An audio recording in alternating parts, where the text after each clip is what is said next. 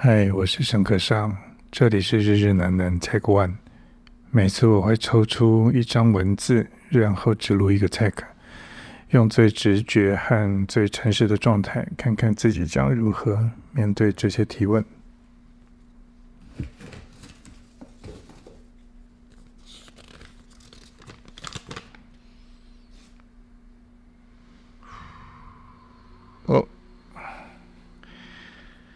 题目是：当剪接 遇到瓶颈时，那不就是现在吗？好，当剪接遇到瓶颈时，会做什么？怎么做？我来帮助自己厘清思绪，通往那个核心价值的思路是什么？诶，这个题目是两个问题。一个问题是，当纪录片的剪接，哎，他没有说纪录片，他没有说纪录片。呃，第一个问题是，当剪接遇到瓶颈，会做什么？怎么做来帮助理清思绪？也就是怎么样剪下去？第二个问题是，呃，通往那个核心价值的思路是什么？也就是要做，呃，如何找到？这部片的核心价值，嗯，好，所以看起来像是两个题目。我试着回答看看好了。我猜测问问题的人会认为剪接理清思绪会通往，才会找到核心价值。这句话也是，呃，是对的。我觉得是对的。我觉得我先讲纪录片剪接好了。嗯，应该说，我专讲纪录片剪接好了，因为剧情片剪接，它的核心价值，它其实是在剧本，我觉得就已经确定了。而所有的演员、场景、场面调度的元素进来之后，剪接遇到的常常是调整叙事的结构，或者叙事的，呃。参与角色的心路，然后在各样的技术条件，包含声音剪接以及画面的结构剪接，或者每一个单场情节的调整下，然后加深这一切，往这个核心价值能够彰显的路上走，并且产生它的艺术性或者独特性，有它的。风格或者美学，但是这个因为剧情片可能在写剧本的这个过程跟前置的这个过程，大致已经决定了那个核心价值，所以不太容易在剪接。剪接可能是把它提炼得更清楚。所以我我认为这一题在问的应该是纪录片的剪接。当纪录片剪接遇到瓶颈时，会做什么？怎么做来帮助自己理清思绪？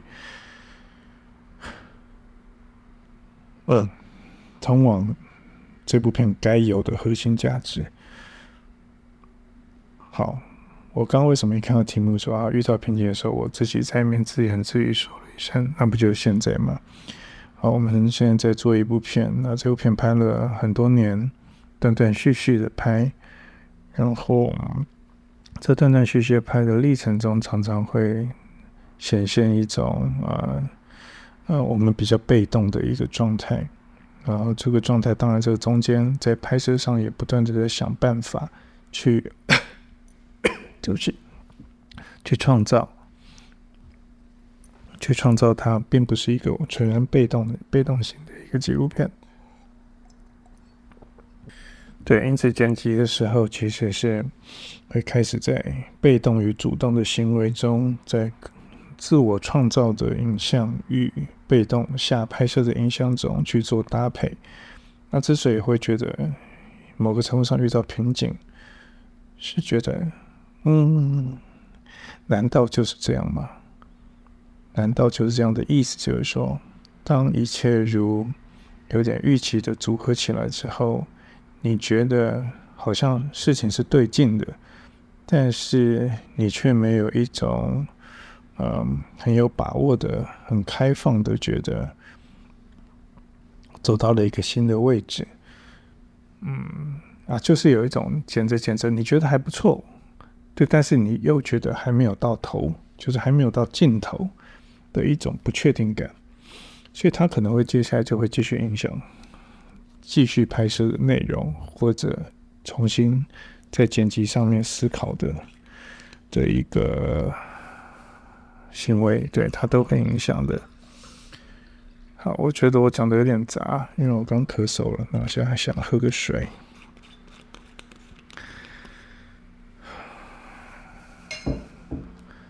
遇到剪辑师，好，我觉得，我觉得，我想到什么讲什么好了，因为我觉得常常剪辑会遇到瓶颈，是因为你跟这个，跟跟这些素材相处了很久之后，其实。你有些时候会进入一种惯性，好，我觉得这样子排列组合，这样排组合好像是个方法。然后你在剪辑的时候都是很很有动力的。但是任何做过剪辑的人都知道，有些时我们很难对整部片都充满动力。有些时候会觉得，哇，这样子真的是生猛有力，下手的很开心。但有些时候模模糊糊的，但是就偷偷划过去。有点有点划过去了，就这一边很贪心，然后这边很模糊，所以常常就会有这种气质上的不确定，或者气质的疲乏，然后就开始新鲜感会有点有点下降。然后当你的新鲜感对这些素材开放性的新鲜感消失的时候，其实我觉得那就是所谓的瓶颈。你开始有点疲乏了，然后也不太知道这部片的镜头是什么时候。我会觉得，我会他问的是说怎么做，会做什么？我觉得那就是非常非常重要，就是你对所有的素材都要保持一个非常非常开放的，就是你们俩并不是你跟素材之间并不是一种契约关系，并不是你拍了什么样子的内容，而它就等同于啊，比如说这个角色讲了什么样的内容，这个角色说了什么。它就等同于应该，因因此就如他所说的，它就应该摆放在某一个叙事的位置中，而是适切的传递他讲话的内容与讯息。有些时候，我觉得是要保保持一种开放，就他讲的是这样，但是在整部片的结构中，他讲的本意和编排之后呢，可能会有一个更深层的延伸，就是一个很开放的关系，然后。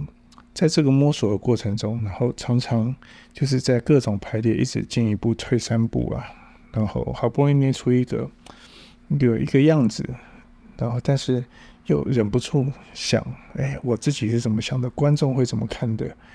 那我觉得这就慢慢进入一种被捆绑的一个状态。我们很在乎观众怎么去阅读，对，所以我觉得就会变成一种，嗯，如果一旦有观众阅读的想象。然后，一旦对于进一步退三步，没有那样的决定，偷偷想划过去，素材跟素材组合之间的必然关系，就其实慢慢是松脱的，而是一个你的自信在判断它要怎么组合。对，所以常常就会掉入了这种。排列组合的圆滑成熟，而失去了看全局、反复看全局的一个动力，就变成一直在看细节的组合。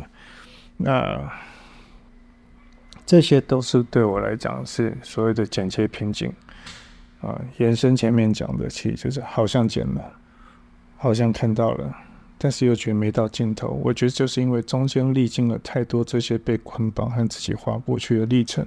也就意味着，其实还没到。那我觉得，常常遇到这种瓶颈的时候，对我来讲就有几个决定。第一个，如果这个素材尽量的熟读熟看了之后就丢掉，然后透过拿去用想的去想象它究竟是什么，它到底讲的清不清楚？它的核心核心价值到底是什么？核心价值的思路到底是什么？其实我觉得这个常常是，呃，一旦回去反复的想，反复的想，用想的，我常常觉得那个电影是组合在脑袋里面，所以当你一直想，一直想，一直想，想不成局的时候，代表它的确是这个瓶颈的问题。所以先抓到瓶颈究竟什么？比如说现在我认为我这部这部片正在进行这部片的瓶颈就是。我们好像说了一个生命的观念，但是我们对这个生命的观念讲的有点、有点大，有点庞大。那我会觉得，我可能会在这个瓶颈的时候更在乎的是，那这个生命观念中的哪一个部分是要只要讲这个就好，其他可能用别的方式来讲，有没有这样的可能？那这可能是我遇到瓶颈的时候，我可能会这么做，就是呃，不断的写，就是啊，讲简单点，保持一个持续的活动，不断的写，不断的走路，不断的想，然后不管你要去骑摩托车，你去移动，然后想到什么样抄下来，我觉得就是要放自己一个一个看完这看完目前剪接素材的一个呃。的感受之后，然后一直反复的追问自己，所以这些素材就就假装不是我拍的。那我这样子看完目前的排列之后，我究竟得到了什么？我不满足什么？而我可能不满足怎么解决？瓶颈是什么？所以就有点像，嗯，就像盖房子一样，盖房子一样，就是一开始我认为。剪接很重要，要有一个 key image，就是这部片如果要一个镜头来形容，它是一个什么样的视觉，它是一个什么样子的画面。然后这个画面有了之后，比如说我就记得，呃，当初在剪《野球孩子》，那是很久之前的事。然后我记得那个时候。渐渐渐渐渐渐到一个一个一个瓶颈的时候，有一天我请麻烦了那个廖青松廖桑来看，他看一看看一看，他只问我，他只告诉我一件事情，我觉得那一次对我来讲是获益良多。他说，这整部片他现在看到的一个 key image，就是一群孩子要去远处打球，而他们身边的家长、邻居。学校的老师、校长都希望他们快快乐乐的去完成这一趟远行，这就是 key image。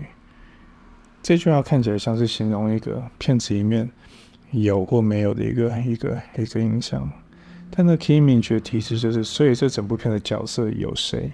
有老师，有校长，有邻居，然后有学长，还有同伴，有邻居。然后他们都在共同的，呃，共同的面对这个棒球队要去远行的一个事情。然后这个远行可能在各自的角色角色中，他又有各自的的一种一种同样的概念延伸下来的发挥。对，所以回应到我现在正在和那个同伴们和工作室伙伴，不管是挺一富裕，呃。素瑜，然后咪咪，还有鱼，然后玉生，好，我们一起努力，然后掐金泽宇，现在在在在努力去解决这个瓶颈的是，当我们看讲述观念与我们自己延伸观念已经够多的时候，那么我们还是要回到最人性的那个基础上，那个最人性的基础上就是人会老，人会怕。人会有一种自己假想的美好角色和难以实践的角色，他如何实践？然后真的实践得了吗？如果实践成实践了，那有什么改变？如果不能实践，难道那个原本的生命连接是不存不存在的吗？我觉得我们需要一个明确而强烈的一个真实的实践跟体验，因此有了呃下个月的拍摄。所以对我来讲，趋近那个核心价值，其实就是一直在有一个 key image 之之外，然后如果是现在正在讲的这一个，它的 key key image 其实就是一个人花了一辈子，然后用靠近自然的方法来解释他与生命之间的关系。那理论上就要从这一个角色来盖楼、盖地板、盖盖。盖楼梯，好，把这个把这个房子搭起来。那现在这个房子缺的，对，这个房子现在缺的，其实就是他和生命的关系到了这个年纪。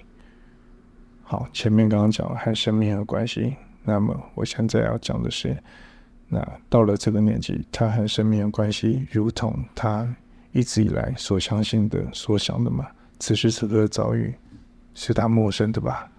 再也这么有把握的人，再怎么对这个世界有控制能量的人，他终究还是有他陌生的那一块，尤其面对自己的衰老。对，所以我将自己聊着聊着，也开始慢慢趋近这次要去啊中南美中拍摄的一个核心的想法。对，诸如此类，边剪边遇到瓶颈，再重剪，再继续趋近核心的历程有非常非常多。嗯，不管是拍摄方法。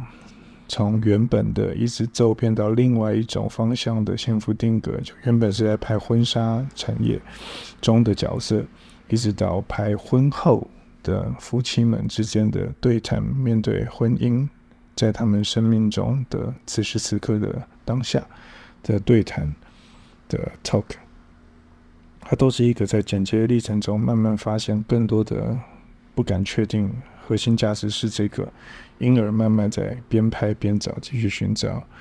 呃，主持人也是从拍摄期开始，就是原本是要探究自闭症者的的的感官视觉知觉，然后但慢慢就又变成了一个父子关系，这都在过程中不断的变化。然后还有包含之前啊那个富裕的纪录片。我们都常常是在很庞大的素材中，然后一直一直在问：“请问，那你拍了这么久，拍到一开始是这样想的，那经历了这些历程，以至于即使剪到最后，那么你究竟有什么东西改变了？你不可能在拍一部片之前曾经有一种想法，到拍完了还是一模一样。”我不相信人生的理解是这样，我相信人生的理解就是你原本是这样想的，你拍着拍着有更丰沛的、更丰满的一些念头、想法和你的感知，慢慢改变你的想法，改变想法，有些时候你甚至会感觉到罪恶，感觉到不解，感觉到呃不能接受，或者感到困惑。我觉得，总之，你走到另一个阶段的时候，就是剪切的核心要去的地方。就你真心的感觉，那个核心是随着时间跟历程，慢慢的越来越彰显、越来越显性的时候，那就是要追求的核心价值。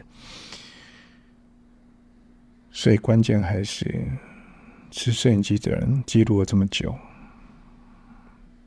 在旁边观看你的被摄者那么久，观看自己那么久。究竟有一些东西有没有改变？而此时此刻，你得到了一个改变，想法的改变、感知的改变、态度的改变、世界观改变。而这个改变，你打算用什么样的方法，尽可能准确的让观众感受到？或者准确，当然更重要的一个手段，依然是它的艺术性。而剪接常常是提炼艺术性的核心关键。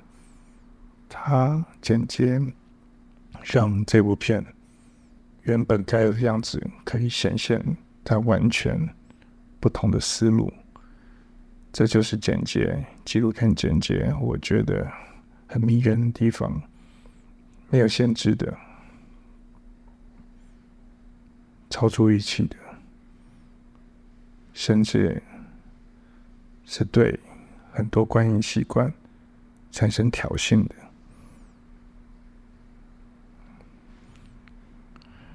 OK，这大概是我目前的回应，有点庞杂，但是是这么回应的。